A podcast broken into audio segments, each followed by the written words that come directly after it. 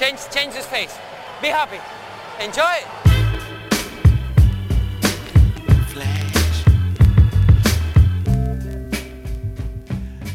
Está começando mais um episódio do podcast Dentro do Garrafão, podcast no qual a gente fala sobre tudo que está rolando no universo da NBA. Meu nome é Matheus Manes e junto comigo está Lucas Patti. E aí, Matheus, tranquilo? Paty, hoje a gente tem muita coisa para falar, nossa pauta está extensa, mas o mais importante eu acho que é falar de Kobe Bryant, né? Ah, é. Ele que, né, anunciou que vai se aposentar no final da temporada. Ele fez uma carta barra poema, né, no site do Players Tribune é, durante essa semana aí, falando tudo que ele tá sentindo em relação a isso, né, de ter que parar e tal. E o que tem acontecido na NBA desde que esse anúncio foi feito tem sido algo até extraordinário, tanto em pontos negativos como em positivo, né? É, em todos os lugares que o Lakers foi jogar agora, né, e que vai jogar daqui para frente, os fãs de Kobe Bryant estão lotando os estádios, gritando o nome dele durante o jogo todo. O cara faz uma bandeja, ou o cara faz uma bola de três, todo mundo já perde a cabeça, já fica todo o estádio todo parece que tá torcendo pro Lakers. E, e é como se fosse uma turnê de despedida, né? Tipo, é um rockstar entrando na cidade, todo mundo, sabe? É. Tá realmente uma, uma badalação, festa que só. Eu acho que esse, essa última semana foi tipo Filadélfia, né? Onde ele jogou, colégio e tal. Uhum. E mais alguma outra cidade que eu não tô lembrando. Washington. Que, tipo, é Washington. Em que, tipo, foi o último jogo que ele foi fazer nessa cidade, né? Então tava, o pessoal tava torcendo bem mesmo pra ele. É, jogo na Conferência Leste é um só, né? Então todo, todo lugar que ele for passar nos times da Conferência Leste vai ser a última hum, vez. É. Pô, Washington, cara, eu nunca vi um time, a torcida de um time torcer tanto para perder, porque bola na mão do Kobe Bryant, as pessoas perdiam a cabeça e ele fez uma bola de três no final para colocar o time na frente que, nossa, o estádio foi a loucura. O estádio tava vaiando até o John Wall, coitado do John Wall. Tem nada a ver com isso. É, e a mesma coisa no Philadelphia. O Philadelphia venceu finalmente, né, sua primeira vitória na liga e estavam torcendo para perder, porque estavam torcendo pro Kobe Bryant tomar conta do jogo ali. Tava incrível.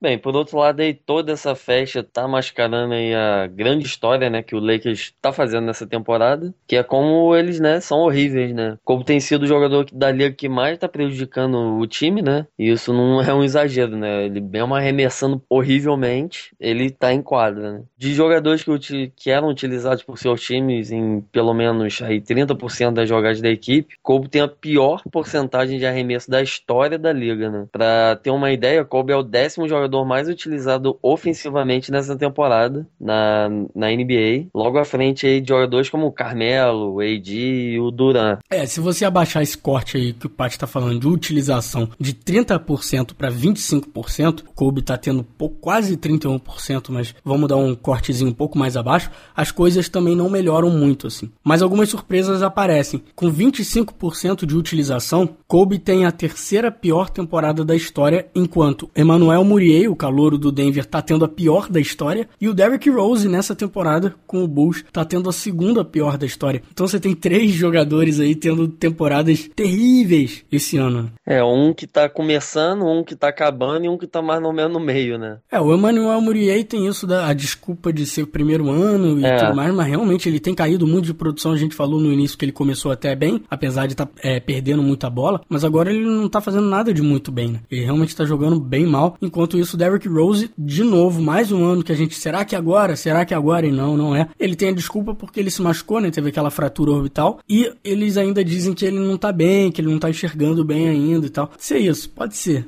Mas. É é muita desculpa para um cara cinco anos já, sei lá. Cinco não, né? Mas uns três anos que é cheio de desculpa para Derrick Rose. E todo, todo esse esquema do Kobe, né? É, é mais uma jogada de marketing do que qualquer outra coisa. Né? Ninguém para de falar do Kobe, ninguém para de falar do Lakers. As coisas do Lakers estão vendendo feito loucura. É um negócio planejado porque no dia que ele anunciou sua aposentadoria, ele jogou no Staples Center, né? No estádio do Lakers e tinha uma carta impressa bonitinha para todos os fãs em todos os, os assentos do estádio. Então foi um negócio planejado, né? Essa mesma ah, é. carta do The Players Tribune e ele agradecendo aos fãs e tal. Então, e, e, tudo isso, né? Toda essa, essa grande turnê mesmo de, de despedida tem sido. tá lotando os estádios, né? Por todos os lugares que eles passam e tal. Então, eu acho que tem muito mais marketing nisso, sabe? Do que qualquer coisa. E mais cara, realmente, como você falou, Paty. Como o Lakers está sendo terrível essa temporada. Tá Estão fazendo de tudo para perder, impressionante, cara. E tudo bem, não tem problema. É despedida é de Kobe aí, Bryant. Tá. Agora que ele disse que anunciou sua aposentadoria, tá todo mundo feliz em ver o, o, o Kobe arremessando 14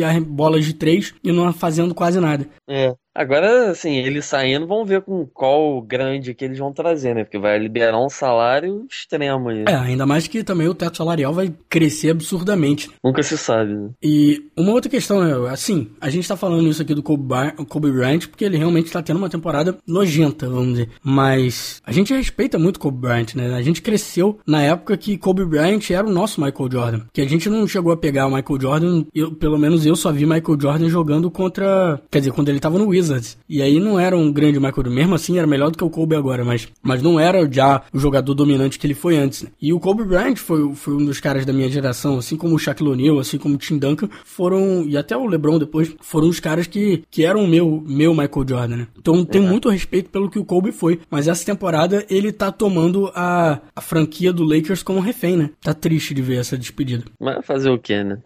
And then to Danny Green, is no good. Rebound, Leonard back up, good, and a foul. I'll tell you what. And where did that man come I'll from? I'll tell you what, he is a beast. Bem, vamos falar aí do, do teu time, que é o San Antonio, né? Spurs, que não, não tá recebendo um grande destaque na, na mídia esportiva, né? O que não é novidade, né? Um time lá que joga o dele, faz o dele e ganha. Muito por conta da incrível campanha de 20 vitórias seguidas, né? 21 agora, do Gold State, que tá, tá quase aí fazendo recorde mundial. É, tá chamando atenção merecidamente, né? Vamos dizer. É, com certeza. Bem, no entanto, eles são de longe o segundo melhor time da liga atualmente, né, o San Antonio, claro. A diferença de vitórias entre o primeiro colocado do leste é só quatro jogos, enquanto Spurs, o terceiro colocado aí, é, são seis vitórias a diferença. Então, né, o time tá bem, tá? Mas o foco todo tá claro em Gold State, lá no Gold State. É, não são 21 vitórias, mas é um time que ainda, ainda assim tá logo atrás do, do Golden State, enquanto ninguém tá conseguindo ficar logo atrás do San Antonio. E assim como o Golden State, né, que tá dando uma surra em todo mundo mundo ofensivamente, o San Antonio tem feito o mesmo, só que do outro lado da quadra, com uma eficiência defensiva de 92.1, ou seja, o San Antonio só permite que seus oponentes marquem 92 pontos a cada 100 posses de bola. Essa marca é a melhor da NBA nos últimos 9 anos. E o San Antonio, diferente de outros times como o Memphis, eles são excelentes em marcar duro, mas sem fazer falta. Então é isso que está fazendo essa, essa defesa do, do Spurs realmente ser, ser sensacional. É, não adianta você defender e fazer falta falta tomar lance, né? E no ritmo que o San Antonio tá, é o time que menos permite arremesso de lance livre dos seus oponentes na história da NBA. Tá ruim não, né? Bem, claro, um, um dos motivos disso aí é, é sempre o nosso queridíssimo Tim Duncan, né? Opa! O eterno Tim Duncan. No ano em que vemos aí o Kobe se despedindo da liga com 37 anos, com uma das piores temporadas da história. Temos do outro lado lá, Tim Duncan com 39, sendo um de seus melhores, uma das suas melhores temporadas defensivamente nos últimos nove anos, né? O cara, quanto mais velho, melhor. Em Defensive RPM, que é uma estatística da ESPN, vamos chamar aqui de RPM defensivo, que é uma estimativa do impacto defensivo de um jogador medido em pontos permitidos a cada 100 posses de bola do oponente. Vou tentar explicar isso melhor. O Duncan lidera a liga com 5.8 RPMs defensivo. Então, os oponentes marcam 5.8 a menos a cada 100 posses de bolas por causa do impacto do Tim Duncan no jogo. Então, 5.8 é um ponto inteiro a mais do que o segundo colocado nessa lista, que é o DeAndre Jordan, com 4.8. Então ele está realmente um nível muito acima dos outros jogadores aí no impacto defensivo dele. E ele tem sido o terceiro melhor defensor diário na liga, só atrás do Rudy Gobert e do Whiteside. Lembrando que o Tim Duncan não pula há uns 4 ou 5 anos, enquanto o Gobert e o Whiteside são dois jogadores super atléticos que voam, né? Tim Duncan ele só dá um. sai 5 centímetros do chão só pra dar uma enterradinha em volta. Então quer dizer que ele faz os, os outros times diminuírem 5,8 ah, quando ele tá em quadra. É, né? os times marcam 5.8 menos pontos por causa do Tim Duncan em quadra, né? Eu, eu tava querendo fazer uma coisa, depois vocês, todos os ouvintes, por favor, mandem um e-mail, deixem um comentário se vocês acham isso interessante. Eu tava pensando em fazer tipo um glossário no nosso site para a gente poder falar um pouco mais dessas estatísticas que são mais avançadas, ou por exemplo essa que é da ESPN, tem algumas do Basketball Reference, tem outras do Nylon Cálculos, e são algumas que a gente costuma comentar aqui, aí tem que fazer toda uma explicação de novo, por exemplo, o PER, que a gente vai falar daqui, daqui para frente também. Toda vez a gente tem que dar uma. explicar o que, que é. Então, talvez fazer uma cola zona lá no nosso site, explicando o que, que é cada uma, como calcula cada uma e de onde a gente vê essas estatísticas, né? Então, se estiverem interessado, por favor, deixe no comentário aí. Bem, lá pro lado ofensivo, né? O, ao lado do Kawhi do Aldridge, Duncan está fazendo seu pior número, né? Piores números, mas também o pior entre aspas, né? Ele só está sendo utilizado aí 17% das posses de bola do San Antonio, que é a primeira vez na sua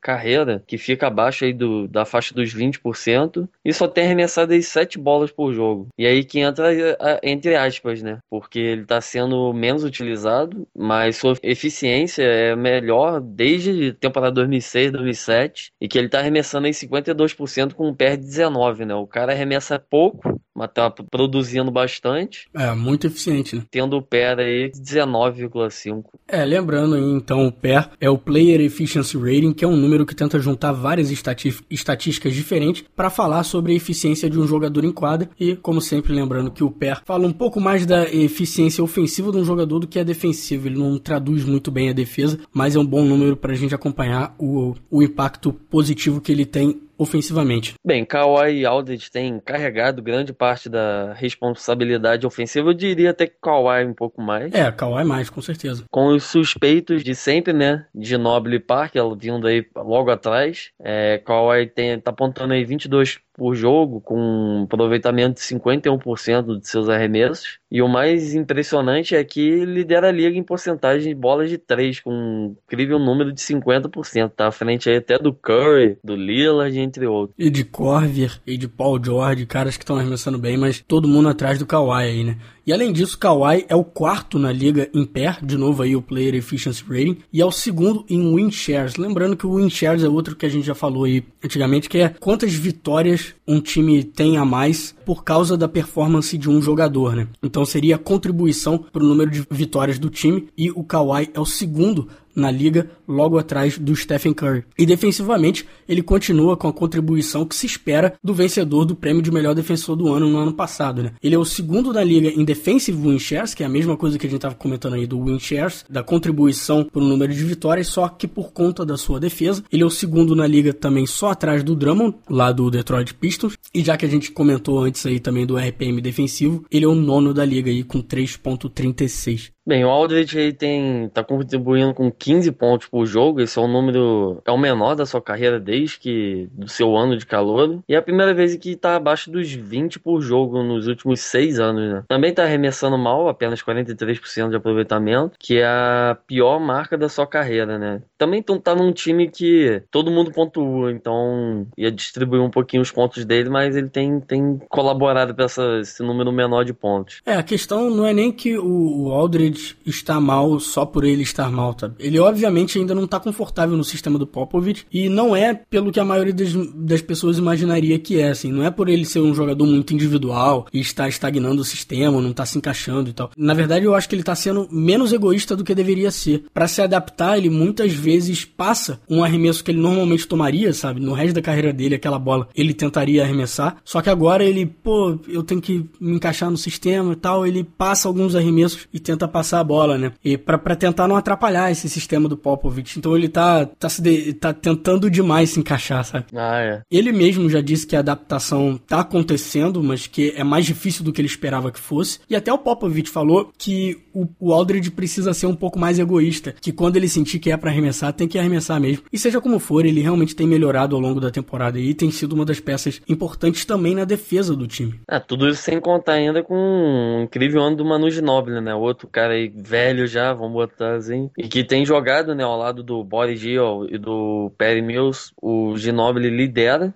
como sempre, um dos melhores bancos da liga, né? Claro. Quando esses três estão juntos em quadra, o time também passa a bola mais que qualquer outro time da liga. O Tony Parker também tem a surpreendendo essa temporada, né? No ano que o Aldridge demora para cair numa ótima sequência de jogos aí, que o Danny Green tá arremessando muito mal. São os dois veteranos da equipe que têm sido peças cruciais aí, tanto de Noble quanto o Parker, para esse time ter ainda uma grande variedade de armas ofensivas. E são dois jogadores que tiveram temporadas bem abaixo do que a gente normalmente via deles no ano passado passado. Então se esperava que eles caíssem novamente. Só que não. Dois jogadores que, que voltaram a um nível é, surpreendente nesse último ano. É, tão bem, tão bem.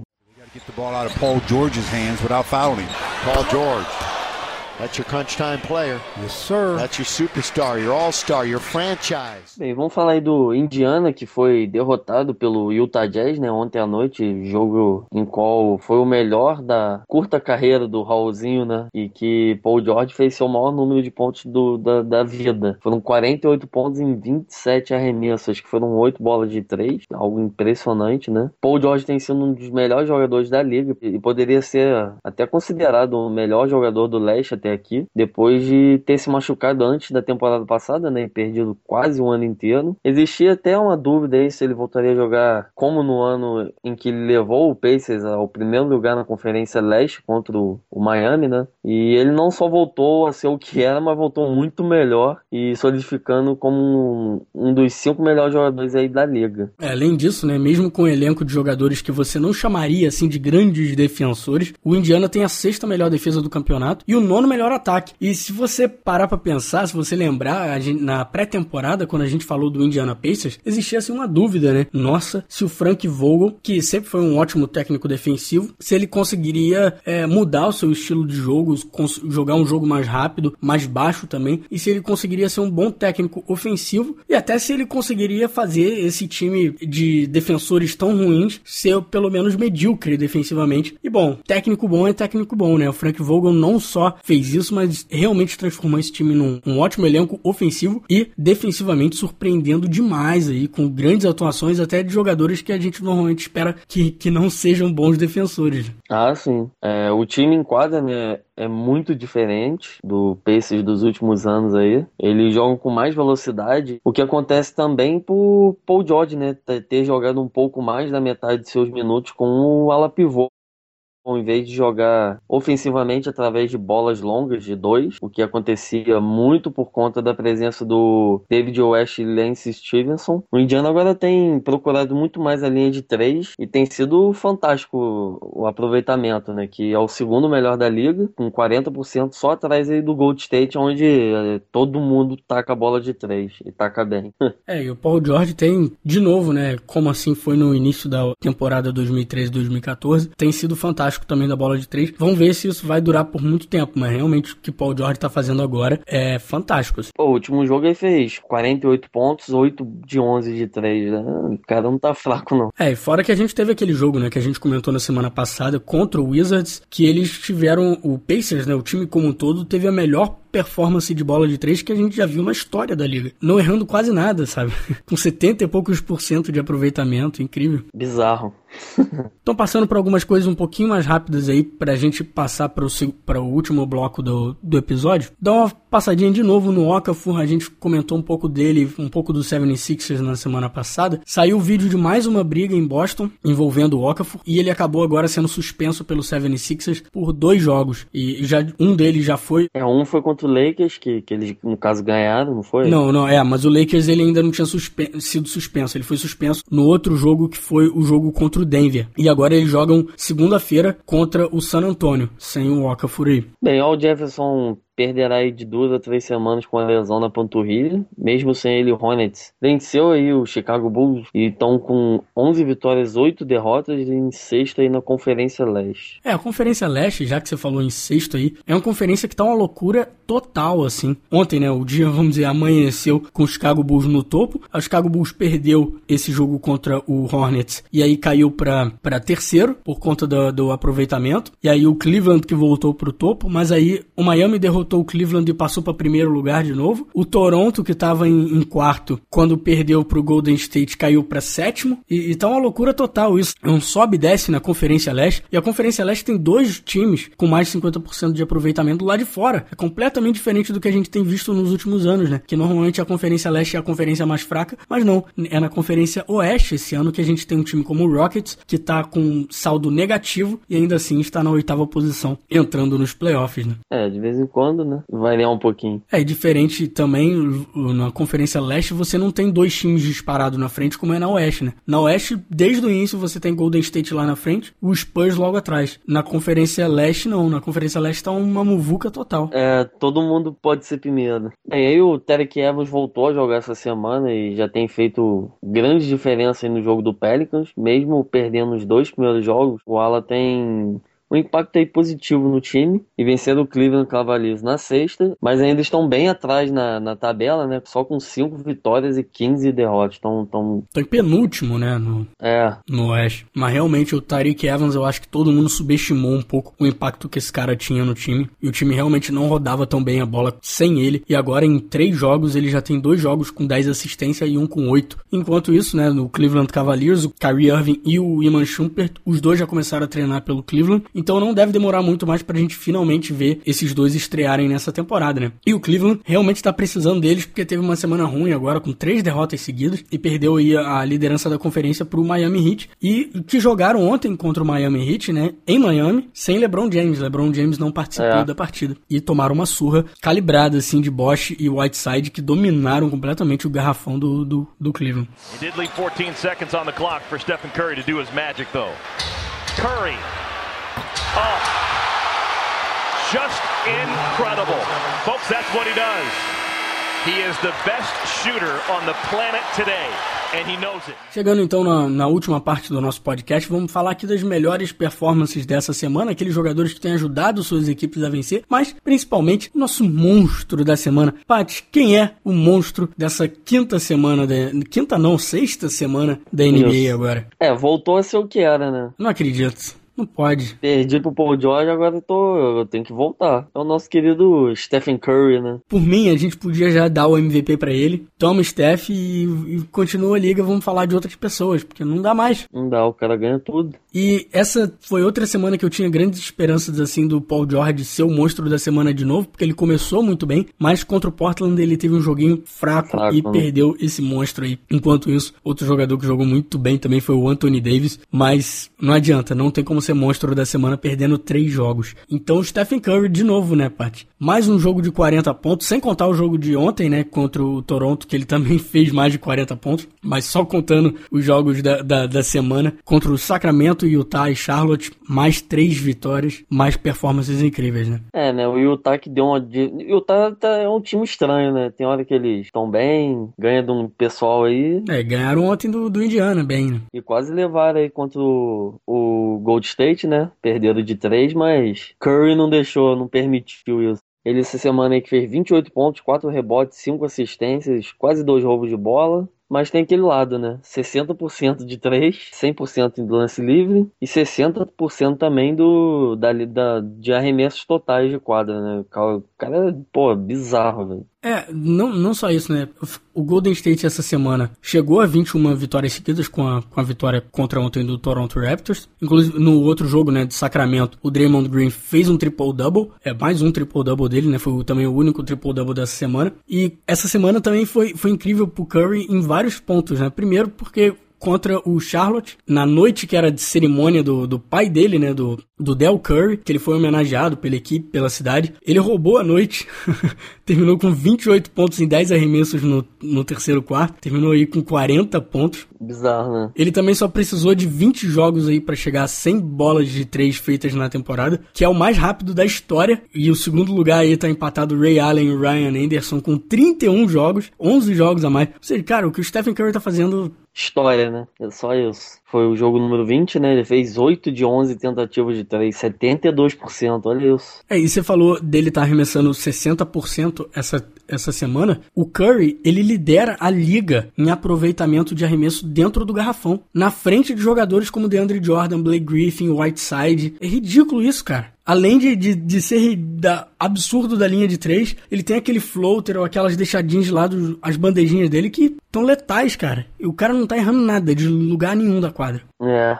complicado, né? O cara, não, não sei nem o que falar, cara. O cara tá, tá jogando muito e é isso. O pé dele eu nem imagino, deve ter deve tá 60 Caraca, 35 de pé. Aumentou de novo o pé dele. Bem, nosso top 10 aí então, né? Vamos começar aí por, pelo que quase levou. Quase levou porque per, perdeu, né? Perdeu muito jogo. O Anthony Davis, né? Que fez aí 27 pontos, 12 rebotes na semana aí. Quatro, quase 5 tocos. O nosso segundo lugar na, na semana. Nosso terceiro lugar aí ficou o Red Jackson. Logo depois dele, o John Wall, James Harden, Mark Gasol, Kawhi Leonard, LeBron James, que não fez um jogo essa semana, mas entrou aí. Paul George e o Kyle Lowry, que ele, ele e o Curry no último jogo juntos fizeram 85 pontos do, da partida. É, Kyle Lowry foi o motivo para esse time do Toronto ter ido até o finalzinho do jogo colado atrás do Golden State Warriors. Jogo também que a gente teve grande atuação do bebê, né? Foi. E Paul George, como a gente falou, fez 48 pontos no jogo de ontem. Não tá contando para esse top 10 da semana,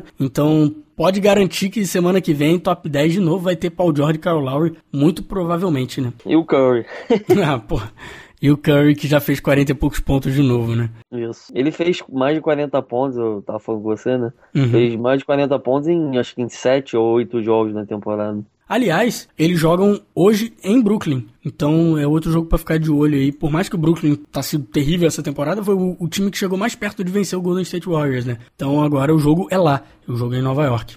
Paty, então vamos direto agora para a Semana dos Brasileiros. Conta pra gente como é que jogaram esses caras na NBA. É, teve jogadores que desapontaram, teve outros que surpreenderam, então vamos lá, né? Vou falar logo os que não jogaram, que foi o Feliz, que não jogou na NBA nem na D-League. O Nenê tá com uma lesão na panturrilha esquerda, perdeu os últimos quatro jogos. E a dúvida pro jogo de hoje também. Isso. O Splitter também tá com uma lesão, só que no quadril, perdeu os últimos sete jogos. E o Huertas, né? Que, né? Será que continua no time? Deve continuar, né? É aquilo, já é o que eu tinha falado com você antes. Eu não, não sei eles vão substituir ele com o quê, sabe? Eles, o Hertas está num salário mínimo, pelo preço que eles têm, eles não vão arrumar alguém que seja melhor do que fim de banco. E os caras estão fazendo tanto esforço para perder que eu não sei quem que eles vão colocar no lugar do Hertas. Bem, vamos lá. Acabou que fez um jogo aí pela D-League, né? Jogou 37 minutos, fez 17 pontos, 3 rebotes, 3 assistências, 3 roubos, 3 tocos. Caraca.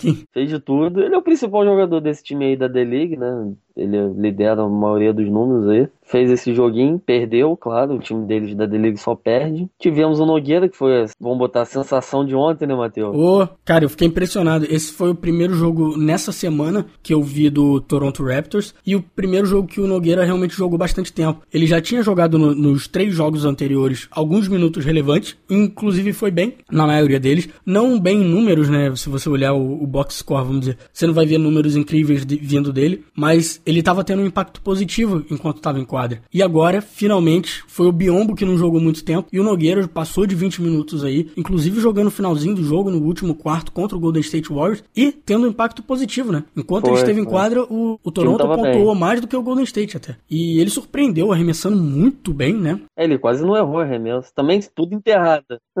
e fez 14 pontos. No último jogo aí ele fez 14 pontos, 4 rebotes, 3 assistências, 1 roubo de bola. Arremessou 7 de 9, né? 77%. 7 de 9, então reduz. Foi muito bem. Foi muito bem mesmo. E no outro jogo da semana que ele também destacou foi contra o Atlanta, que ele fez 4 pontos, 7 rebotes. E Enquanto esteve em quadra, o Toronto pontuou 22, 22 pontos a mais do que o Atlanta, né? Então o time indo bem quando ele tá em quadra. Torcer pra ele continuar bem, né? Tem outro brasileiro aí, o outro calor que é titular, né? Do Utah, que é o Raulzinho, 15 minutos por jogo, 5 pontos, 2 rebotes, 1 assistências. Mas que no último jogo, né, fez 13 pontos contra o Indiana, que eles ganharam, arremessando 5 de 8. Foi também o melhor jogo dele na liga até o momento. Bem, agora a nossa decepção, né, que é o Varejão, jogando menos de 8 minutos em 4 jogos aí, com um ponto, menos de 3 rebotes, virou quarta opção aí do, do garrafão do Cleveland, né? Tem jogado muito menos do que, né, do que os últimos anos, e não sei como é que vai ser não, né? Vai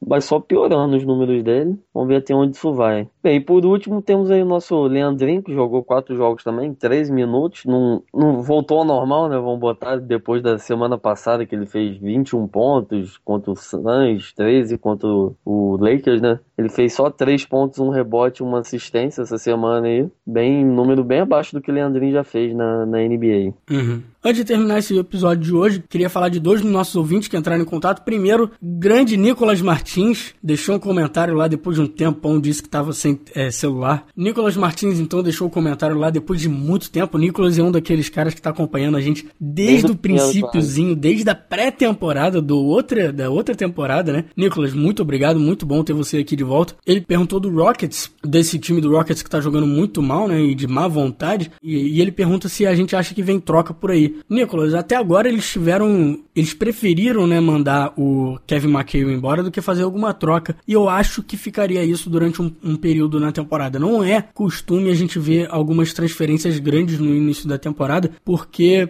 tem um período de que você não pode trocar jogadores que você contratou. Então acaba que até o meiozinho de dezembro a gente acaba não vendo muito, muita movimentação interessante na liga. Agora, o Rockets tem começado a vencer mais jogos, ainda tão, tão mal, né? Como você falou, jogando de má vontade, principalmente o Harden defensivamente. E existem jogadores reclamando dentro né, do, do elenco do Rockets sobre essa má vontade do Harden. Então, realmente tem grandes problemas ali internos na equipe que talvez sejam realmente só consertados com troca. No entanto, eles estão começando a vencer e eu não acho que o time vai. que eles vão se desesperar de novo e, e trocar ninguém antes, pelo menos, do meio de janeiro ou quase iníciozinho de fevereiro aí. A não ser que realmente eles entrem em outra sequência ruim de, de derrotas, né? É, aí tem que repensar, né? Mas por enquanto, eles estão lá em oitavo na Conferência Oeste, estão ainda na, na briga para os playoffs e eu acho que é isso que eles querem. E também a gente recebeu um e-mail do Antônio, que não deixou seu sobrenome. Antônio, pode deixar da próxima vez o sobrenome pra gente poder falar aqui certinho. Uhum. Muito obrigado pelo seu e-mail. Também ele pede pra gente falar um pouco mais do Toronto. Bem, não, como você viu, não deu pra falar muito. Como você mandou o e-mail ontem, não deu pra, pra incluir na pauta tão, tão rapidamente assim. A gente falou um pouquinho aqui, mas com certeza semana que vem a gente vai falar muito mais, porque eu quero falar bastante desse Kyle Lowry, que Kyle Lowry tem sido incrível tá essa temporada. Realmente o cara tá. É um dos melhores jogadores do leste. Se tivesse uma, uma, uma corrida para MVP, ele estaria tipo em sexto, que ele tá muito bem realmente essa temporada. Então semana que vem a gente com certeza toca nesse assuntozinho do Toronto. Certo? Certíssimo. Então galera, se vocês quiserem entrar em contato com a gente, pode deixar um comentário, seja no Facebook, seja no nosso site dentro do garrafão.com.br ou por e-mail, mande para contato arroba dentro do garrafão.com.br. Até semana que vem, galera. Falou. This thing's fiendish, the fiends will fly. I'm a genius, my jeans are shot and heat rock, huh? Mama raised me well, but seed pops at 3 o'clock. He locked the freeze box and turned on CL Smooth and Pete Rock and put it on repeat while I walk for three blocks. Same three blocks I beat for 10 uh-huh. years, attempting to shift my speed to fifth gear. My career is close, it's what I fear the most. Will I hear my own folks when they clear the smoke? I feel fearless, but feel the pulse of hip hop. My nature is treacherous, toxic, Vin Rock, huh? I've been plotting and scheming, watch. I got a mean crossover with the arena shot. live this way, morning, night, and day. Maybe Cause I'm a.